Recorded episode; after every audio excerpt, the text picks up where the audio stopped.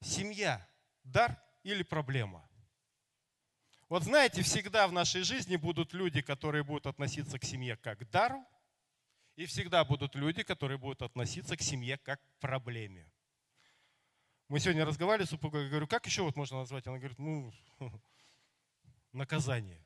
Дар или наказание, да? Вот для кого-то семья это наказание. И мы молимся и говорим, Господи, да когда же это закончится? Но знаете, я не хочу говорить какие-то вещи, которые, может быть, мы переживали. Я хочу основываться на том простом, на той простой истине, которую говорит нам Бог. В Священном Писании. И сегодня я взял простые места Писания, о которых мы все знаем, о которых мы все слышали, которые на устах. Но поверьте мне, эти знания, они необходимы нам, чтобы нам обновляться в тех взаимоотношениях, в которых мы живем. В семье, в взаимоотношениях с детьми, в взаимоотношениях с нашими родителями, в взаимоотношении мужа и жены, взаимоотношения до брака. Это важно. Знаете, я бы действительно, вот огромное мое желание, чтобы у нас э, уже с, в старших классах школы начали преподавать правильное воспитание семейных взаимоотношений. Правильное. Когда, знаете, удаляются какие-то библейские учения из школ, везде, где можно это вычеркнуть, на их место приходит нечто другое, которое тоже способно менять. И первое место Писания, которое бы я хотел э, открыть, это начало. Бытие, вторая глава, всем знакомые места. Бытие 2.18. «И сказал Господь Бог, нехорошо быть человеку одному, сотворим ему помощника, соответственного ему». Нехорошо быть человеку одному. Вот знаете, в Божьем плане нет понятия одиночества. Вот я вам хочу сказать, что есть определенный момент сегодняшнего дня. Вот планета Земля огромное количество людей. Огромное количество людей. Но при всем при этом количество людей, страдающих от одиночества, растет огромными шагами. В таком огромном социуме мы говорим, что существует одиночество. Бог говорит, нехорошо быть человеку одному. Почему? Ну, знаете, вот я размышлял, почему одному быть плохо? Мысли дурные в голову начинают лезть. Мужчина теряет смысл жизни. Женщина теряет определенные ориентиры, да. Люди многие не могут найти выхода из определенных ситуаций. Потому что они одиноки, потому что рядом нету того, с кем он мог пообщаться. Рядом нет того, на кого он мог опереться. Люди теряют ориентиры, они не знают, что делать. И часто это заводит человека к э, пагубным каким-то э, пристрастиям, к определенным вещам, которые ломают и уничтожают жизнь человека. Вот слава Богу, что как минимум в воскресенье мы можем быть в церкви. Кто этому рад? Аминь. Вот это уже первый показатель того, что мы не одиноки. Представляете? Вот это показатель того, что мы не одиноки.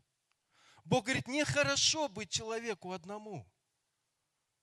Не предусматривал я того, чтобы человек жил один. Я понимаю, кто-то скажет, ну есть же люди, которые вот уходят в лес и живут там в одиночку. Но их единицы на миллиарды. А нас миллиарды тех, кто нуждается в общении. Нас миллиарды тех, кто нуждается в семье. Нас миллиарды тех, кто нуждается в том, чтобы построить дом. Простые да, вещи. Посадить дерево, вырастить детей, воспитать их в правильном русле. И Бог говорит, нехорошо быть человеку одному. Сотворим ему помощника, соответственного ему. И вот начинается главная проблема. Здесь есть люди, кто в браке, кто был в браке. Нас много. Мы все прошли это поприще. Это о нас. Обо мне, о всех. Я думаю, что не было бы семьи, и нас бы здесь не было. Слава Богу, что Бог сотворил семью. И вот когда мы задумываемся, я, я вчера я просто размышлял, говорю, столько информации я за ночь перелопатил, что э, ночью, утром, вот соответствие. Вот молодые люди, еще не в браке, парень и девушка. Вот как, как мужчина смотрит на женщину, которую он хочет видеть в супруге внешне. То есть, там, я вам точно говорю, там все вплоть до размера. Это правда. Мы взрослые люди, мы должны понимать, что, о чем мы говорим. Вот знаете, мужчина, он рисует картинку. Голубые глаза, как океан, да, глубокие.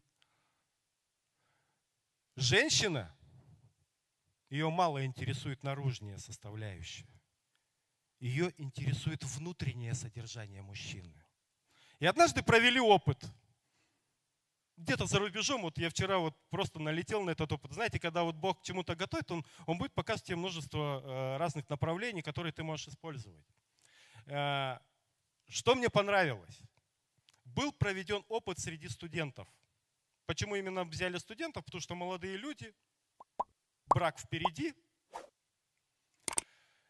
И ученые выясняли скорость степени влюбленности у молодых людей. Вы сейчас удивитесь. Вот скорость влюбленности у мужчин составляет 8,2 секунды. Мужик раз резко, он за секунду все, он оценил все, размер, там, красоту, прическу, макияж. 8,2 секунды. Женщина 15 дней. Сестры, спасибо вам, что не 8 и 2. И вот мы такие разные. Вот здесь я даже не буду говорить о какой-то гендерной составляющей. Мы разные, такими нас сотворил Бог. Бог в мужчину вложил в два раза больше мышц, чем в женщин. Потому что мужчина, он охотник. Ему надо лазить по скалам, ему надо добывать добычу, ему надо в конце концов слазить в шахту. Сестры, скажите, а где же гендерное равенство? Я всегда говорю, хотите равенства? Есть шахта, есть заводы, есть, э, пожалуйста. И тут сразу воспринимается, ну так же Бог нас такими не сотворял. Я говорю, правильно, это правда. Так говорит Священное Писание. Но Бог говорит, что в твоей жизни есть человек, который тебе полностью соответствует. Да ладно, я уже пять раз женился. Я уже столько разводов повидала. То есть, понимаете? И мы задаем Богу вопрос, а в чем же это соответствие? Вот сейчас даже очень часто я говорю, я всегда вот вспоминаю а, вот, бракоразводный процесс, да? И такой причина развода, почему? И одна и вторая сторона говорит, не сошлись характерами. Интересно, а вы когда женились, вы думали, у вас что, идеальный у обоих характер одинаковый, что ли? Это невозможно. Мы вот все, вот, я не знаю, сколько сейчас проживающих, 7-8 миллиардов, 7-8 миллиардов разных характеров. А вот соответствие, оно воспитывается в терпении. Вот соответствие, да, Бог говорит, есть соответственный тебе, который будет тебя терпеть таким, какой ты есть. Вот другой тебя не вытерпит. А вот я создал соответственного, который тебя реально может вытерпеть. Но опять же, мы же сразу говорим, а что я должен меняться? Это она должна меняться. Так ведь? Или жена говорит, а что я должна меняться? Он должен себя изменить. Вот соответствие, когда меняются оба. Вот тогда в этом есть смысл. Вот тогда Слово Божье, оно реально работает. Потому что Бог сказал, я создам соответственного тебе. Не юбки одинаковые вы будете носить. Ни одной губной помадой пользоваться. Странные вещи, да, про мужа и жену? К сожалению, мир такой, что и такое сегодня бывает. Слава Богу, не у нас. Но Бог говорит, я сделаю тебя, что у тебя будет в жизни человек, который будет тебе соответствовать. Что твоя семья, она будет соответствовать тебе. И первый вопрос, который часто возникает, а как это должно произойти? Как я пойму, что этот человек мне соответствует? Вот знаете, если говорить лично о себе, э, ну вот как есть, э, когда молодые люди познакомились, да, э, как это называется, вот время, букет на конфетный период, да? Там они встречаются, вот вообще ничего лишнего, она красавица из красавиц. Он вообще мужик хоть куда. Все классно, все замечательно до тех пор, пока не переступают порог ЗАГСа. И потом, после свадьбы, вдруг возникает вопрос, подожди, я что-то раньше в тебе этого не замечал. А я в тебе тоже раньше этого не замечал. Да потому что наши глаза смотрели лишь на то, что нас устраивало. А когда мы женимся и выходим замуж, появляется то, что нас уже не устраивает. Мужчина и женщина, они разные так не похожи друг на друга. Но есть человек, соответствующий лично тебе. И вот в нашей жизни также, ну, у нас не было вот этого конфетного периода. Я просто, я встал однажды на колени и сказал, Господи, и вот, вот честно, я могу повторить слова, которые я сказал Богу. Я говорю, Господи, вот сейчас мы выходим отсюда, а мы находились, то есть для моей жизни это можно назвать моей реабилитацией духовной. То есть как бы я находился на реабилитации. И я говорил, Бог, дай мне жену.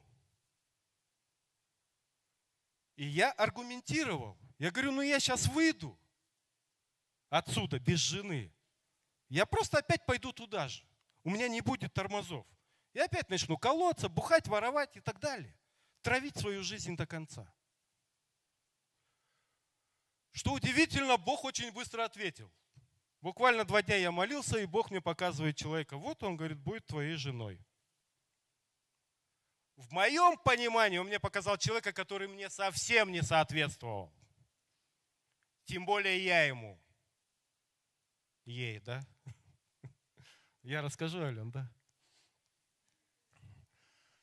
Не, но я не буду раскрывать какие-то интимные подробности нашего знакомства и жизни и так далее, да. А, Первое, что пришло мне в голову, это несоответствие. И сразу, да, задумываешься, а точно ли Бог тебе сказал, что это твое? Я, я, я засомневался. Господи, ну как, как ты можешь мне показать человека, который будет моей супругой, которого я, в принципе, не дотерпливаю? Это я мягко сказал. В отношении меня было более грубо можно было бы выразиться. И я пошел, я подошел к ней, я сказал, ты знаешь, Бог сказал, ты будешь моей женой. Странная ситуация. Не дружили, ничего. Мало того, мы еще не дотерпливали. Бог говорит, вот, вот именно она соответствует. Ну как, Господи, вот, вот знаете, по-человечески нам хочется, чтобы соответствие, оно всегда выглядело, вот реально это соответствует. Вот эта картинка моя, которую я рисовал с детства, какой будет моя жена, Э, моя жена, как она будет выглядеть, вплоть до цвета глаз и всех размеров. Ну, Бог говорит, вот, вот твое соответствие. Я говорю, ну ладно, хорошо. Подхожу и говорю, Ален, ты будешь моей женой. Я что, ну, да, если выразиться нормальным языком, человек сразу подумал, крыша поехала у парня. Но это правда, это выглядело, наверное, так. Вот Бог э, мы иногда думаем, что, знаете, вот настолько все серьезно, но Бог, Он действительно, Он любящий Отец. И Он иногда ироничен с нами. Иногда Бог допускает какие-то вещи, которые нам сложно вместить внутрь себя. И пришло время, мы поженились. До свадьбы у нас был один вечер нашего знакомства. В пятницу мы посидели в кафе с нашими друзьями, в субботу мы поженились. Вот это весь наш букетный роман. Вот слава Богу, в этом году мы отметим 21 год нашей совместной жизни. Бог приготовил соответствие твое. Вопрос в другом. Готов ли я принять то соответствие, которое Бог для меня приготовил? Многие, да, действительно, вот сегодня очень большая проблема людей в том, что мы, наверное, правда живем в таком мире, который пытается что-то изменить даже внутри церкви. Вот слава Богу, что у нас есть священное писание, и смотря на свое будущее, на свою семейную жизнь, мы можем опираться на это слово. На то слово, которое способно сегодня, может быть, изменить что-то и в наших реальных жизнях, в наших реальных семейных взаимоотношениях, во взаимоотношениях с детьми, во взаимоотношениях э, с мужьями, с женами, в взаимоотношениях с нашими родителями. И знаете, э, сам факт того, количество разводов, которые сегодня существуют, он угрожающий. Я благодарю Бога, что есть церковь, где мы можем слышать правильное нравственное учение о семье, о том, как правильно поступать, о том, что соответствие, оно не просто выглядит как-то э, внешне, а что соответствие – это мое внутреннее решение соответствовать этому человеку. Меняться так же, как и меняется он. И в действительности развод – это не христианский путь. И знаете, Бог говорит, брак, он один и на всю жизнь. Скажи аминь, если ты согласен с этим. Брак, он один и на всю жизнь.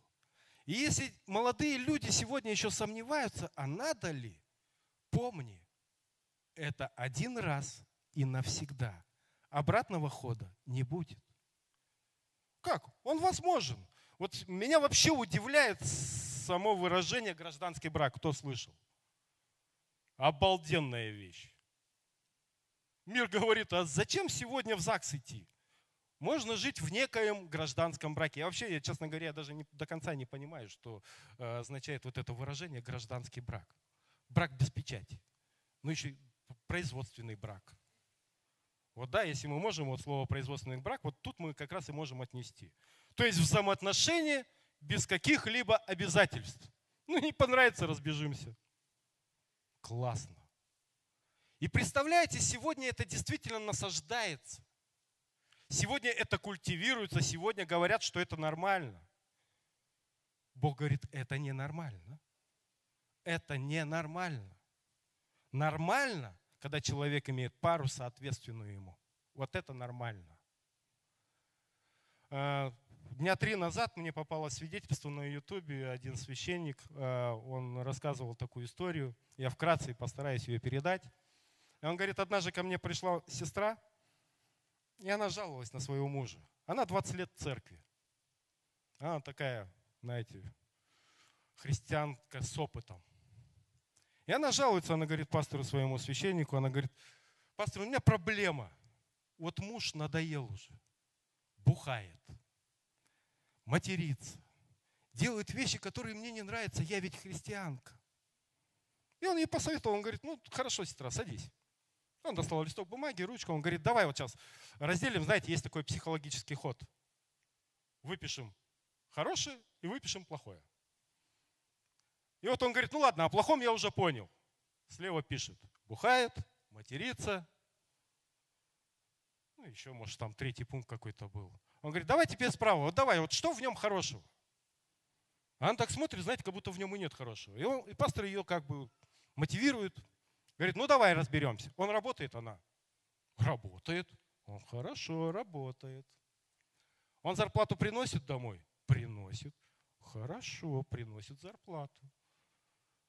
Ты где работаешь? Она говорит, а я нигде не работаю, я домохозяйка. Он говорит, хорошо, обеспечивает. И они набрали несколько пунктов. И он говорит, знаешь, сестра, вот для тебя важно увидеть вот эту вот правую часть того, что здесь написано и начать благословлять своего мужа. Он говорит, да. Ну, давайте попробуем. Проходит время, 2-3 месяца. Этому священнику поступает звонок, и мужской голос в трубку говорит. Привет, ты такой-то, такой-то? Он говорит, да. Машина нужна? Говорит, не понял. Машина нужна, говорю. Он говорит, я был ошарашен, и я трубку бросил. Говорит, нет, не нужна мне машина. Я не покупаю машину. Он говорит, проходит еще какое-то время, несколько дней, опять звонок. Тот же голос. Тебе машина нужна? Он говорит, подождите, мужчина, вы кто? Он говорит, ты скажи мне, тебе машина нужна? Он говорит, я не покупаю машину. Он говорит, я тебе не продаю, я тебе подарить хочу. Тебе когда ее пригонять? Он говорит, ну если подарить, пригоняй. Приезжает этот мужчина с машиной. Они знакомятся, он говорит, ну кто ты? Он говорит, я вот муж вот той 20-летней христианки, ну, с 20-летним стажем. Он говорит, а что сподвигло тебя вообще взять и сделать такой вот э, дорогой подарок? Он говорит, вот ты знаешь, вот моя жена 20 лет ходит в церковь. И говорит, у нас нет такие проблемы, она вечно нудит, она вечно мозг выносит. Вот ты бухаешь, вот ты ненормальный человек, посмотри, как другие семьи живут, и т.д., и т.п. с многоточием. Он говорит, ну два месяца назад что-то произошло. Говорит, я прихожу, она радостная, улыбается. Вот какой бы, говорит, я не пришел, она мне, кушать будешь, Васенька? Садись, пожалуйста, там тапочки принесет, там, я не знаю, по голове погладит и так далее. И он говорит, я через два месяца увидел, что она, кажется, делает это не наигранно, а естественно. И она благословляет меня. И он говорит, теперь-то я понял, что Бог-то есть. Вот представляете, соответствие его можно 20 лет и не видеть.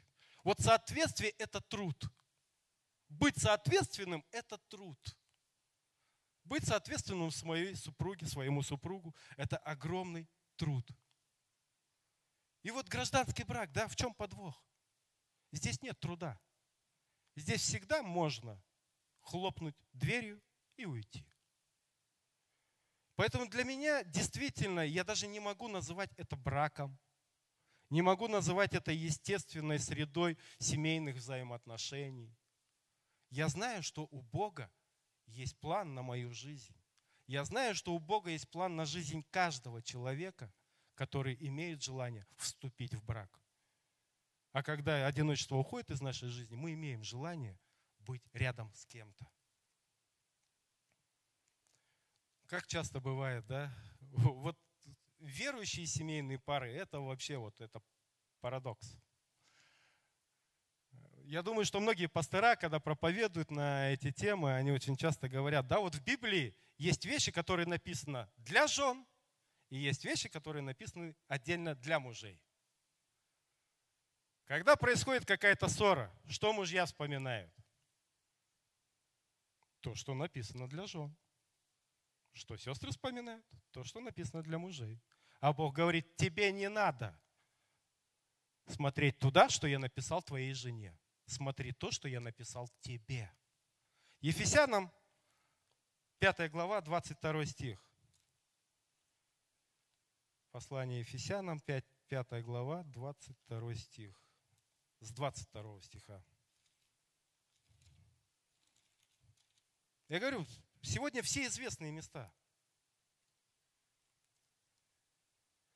Жены, повинуйтесь своим мужьям, как Господу. Братья, скажите аминь. Аминь. Вот как бы нам хотелось, да, вот. А что ты, тебе ж Бог написал.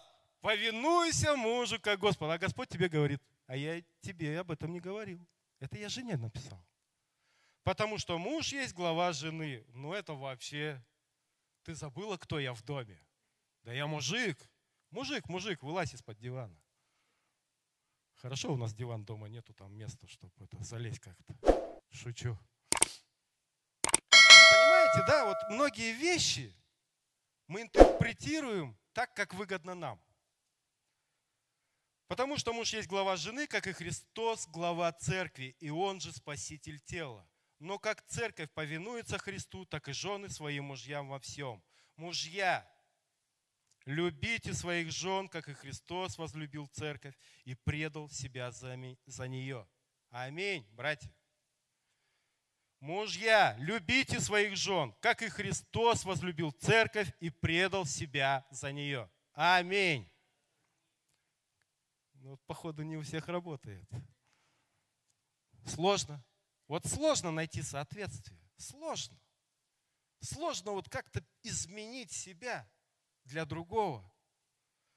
Чтобы осветить ее, очистив баню водную посредством слова, чтобы представить ее себе славную церковью, не имеющую пятна или порока, или чего-либо подобного, но дабы она была свята и непорочна.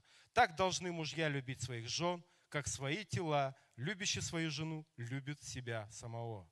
Ибо никто никогда не имел ненависти к своей плоти, но питает и греет ее, как и Господь церковь. Потому что мы члены тела Его, от плоти Его и от костей Его. Посему оставит человек отца своего и мать, и прилепится к жене своей, и будут двое, одна плоть.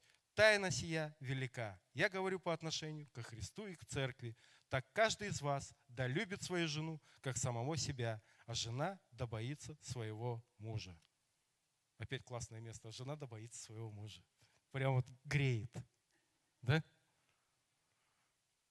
Но в реальности, в реальности Бог говорит каждому, что брак это действительно это терпение, брак это взаимоотношения, которые не строятся за один день. И когда люди говорят, мы не сошлись характерами, Поверьте, мы, бывает, и 20 лет можем прожить, а до конца весь характер и не узнать.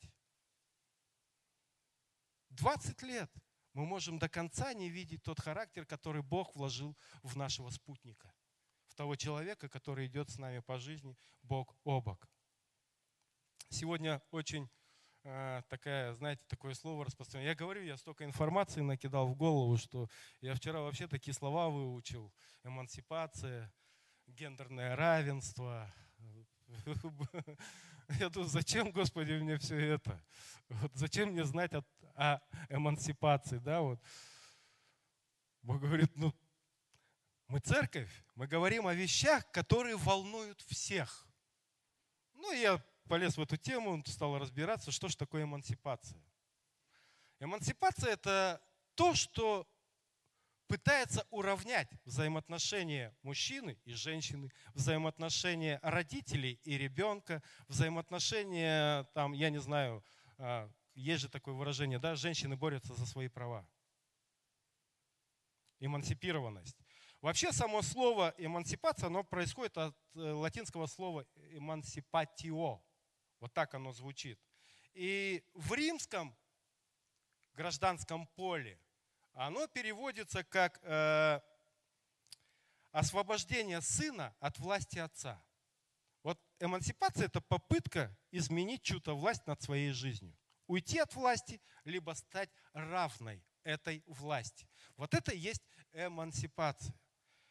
И я, когда читаю Библию, я всегда понимаю, вот Бог, Он никогда не, не будет соответствовать э, тому, что насаждает сегодня мир. Вот мир сегодня, он говорит, нам нужна эмансипация. Женщина говорит, я должна быть равна в правах с мужчиной. Я должна зарабатывать как мужчина. Я должна находиться на политическом уровне как мужчина. Дети говорят, родители, кто вы? Я вас не знаю, я могу выйти спокойно из-под вашей власти. Я не хочу быть под вашей властью. То есть то, что насаждает сегодня дьявол, это то, что как раз-таки э, способно разрушать семьи. Вот эмансипация как раз одно из таких вот инструментов в руках сатаны против церкви. Когда дети говорят, я не нуждаюсь в твоей власти. Я сам себе теперь хозяин. Помните блудного сына? Вот притча, которую, наверное, знают все – что уникального в этой притче? Однажды сын, младший сын, подошел к отцу и сказал, отец, раздели мне имение. Вот дели все, все деньги, которые у тебя есть, дели между мной сейчас и братом. Отец разделил, сын ушел.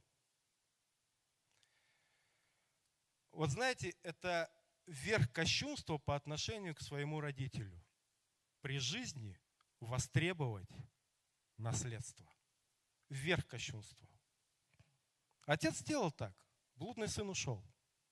Вот это как бы эмансипация в ее прямом назначении. Он ушел. Притча дальше говорит о том, что произошло в жизни. Очень быстро деньги закончились, растранжирились на кабаки, на женщин. И пришел момент, когда человек просто остался на улице. И он вспомнил о том, что есть любящий отец, которого он очень сильно однажды отскорбил. Вот когда мы входим в эти взаимоотношения, мы должны понимать, что наше соответствие, оно не должно позволять вот таким вещам разрушать наши семьи, разрушать наши взаимоотношения со своими супругами, со своими детьми, взаимоотношения с нашими родителями. Хотя, когда мы вступаем в свой собственный брак, мы должны понимать, что уже даже родители не имеют власти над нашим браком. Аминь. Я все маме расскажу. Правда, многие так и живут по сей день, они жалуются своим матерям. Будь то мужчина, будь то женщина. Но Бог говорит, двое станут одной плотью. Власть родительская, она заканчивается. Мы можем принимать добрые советы от наших родителей. Мы должны их любить, мы должны их почитать, но мы не должны их власть перекладывать на свою семью. Только мы вправе решать то, что, как правильно нам поступать. Аминь. Аминь. Я вам серьезно говорю, часто это бывают проблемы, которые приводят вплоть до развода. Неправильные взаимоотношения внутри семьи и взаимоотношения со своими родителями. Мудрая жена устрояет свой дом. Я когда вот прочитал это сегодня утром, мне пришла такая мысль, вот что бы со мной было, если бы я вот принял на себя обязательства, которые Бог ко мне не соотносит. Вот мудрая жена устрояет свой дом. Давайте мы откроем, наверное, притчи 14 глава.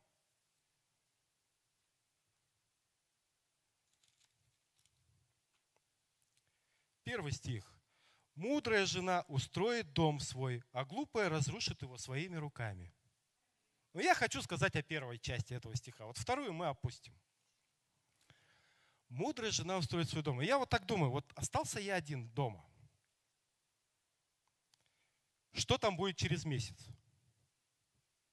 Груда посуды, пачка пыли. Я же пыль даже буду вытирать, и жена придет и скажет, ты что сделал? Лучше бы ты вообще тряпку в руки не брал. Там будет вот так все, ну, знаете, 3D-рисунок какой-нибудь. То есть Бог не вкладывал в мужчину вот стопроцентное, знаете, заботу о жилище. Бог говорит, мудрая жена устрояет свой дом. Но это не говорит о том, что мы теперь, знаете, как-то вот можем этим пользоваться. Все, он, Слава говорил в воскресенье, жена устрояет. Не трогай меня, сама иди мусор выноси, сама иди в магазин. Все, устраивай свой дом. Я на охоту. Тук-тук-тук-тук-тук-тук за оленем. Но Бог говорит, что мудрая жена тогда устрояет свой дом, когда у нее есть соответствующий муж, который помогает ей в устроении своего дома. Скажите аминь. Аминь. Я уже заканчиваю. Можно, да, попросить кого-нибудь на клавишу выйти? Слава Богу, что мы сегодня имеем те ориентиры, на которые мы можем опираться. И я думаю, что все со мной согласятся, все те, кто находится сейчас здесь, мы все хотим, чтобы такими ориентирами жили наши дети. Аминь. Ведь мы хотим того, чтобы Бог вел наших детей в правильном понимании семейных взаимоотношений, в понимании любви. Потому что Бог всегда сравнивает семью как нечто невероятно красивое.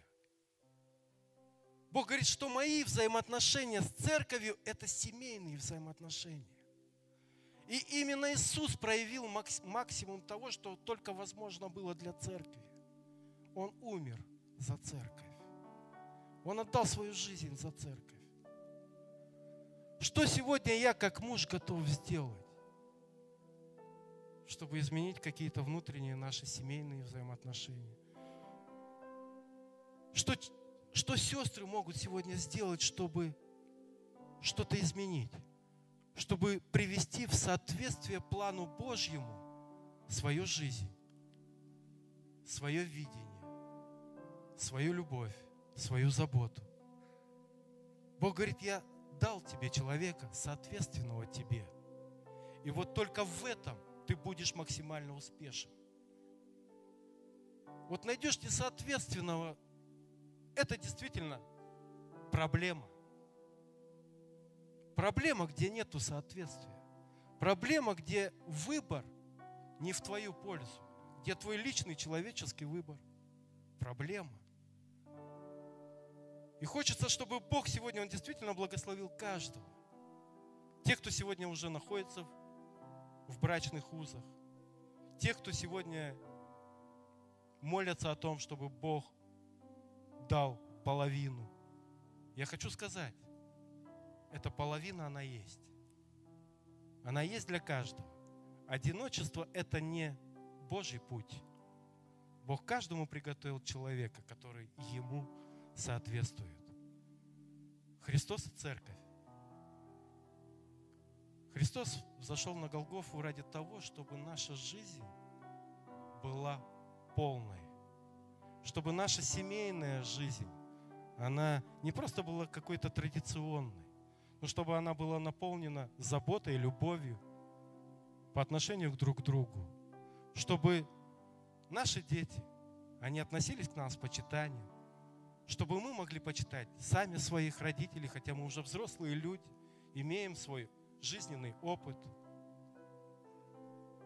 Бог говорит, я умер за свою церковь. Бог называет церковь невестой, без пятна и порока. Вот мы сегодня, каждый сидящий здесь, мы люди без пятна и порока в глазах Бога. И Бог говорит, это соответствует моему плану. Я сейчас хотел бы молиться не только о семьях, но э, я говорил, да, вот э, мы говорили о притче о блудном сыне. Знаете, как часто сложно прийти к Богу. Как часто сложно сказать Богу о том, что внутри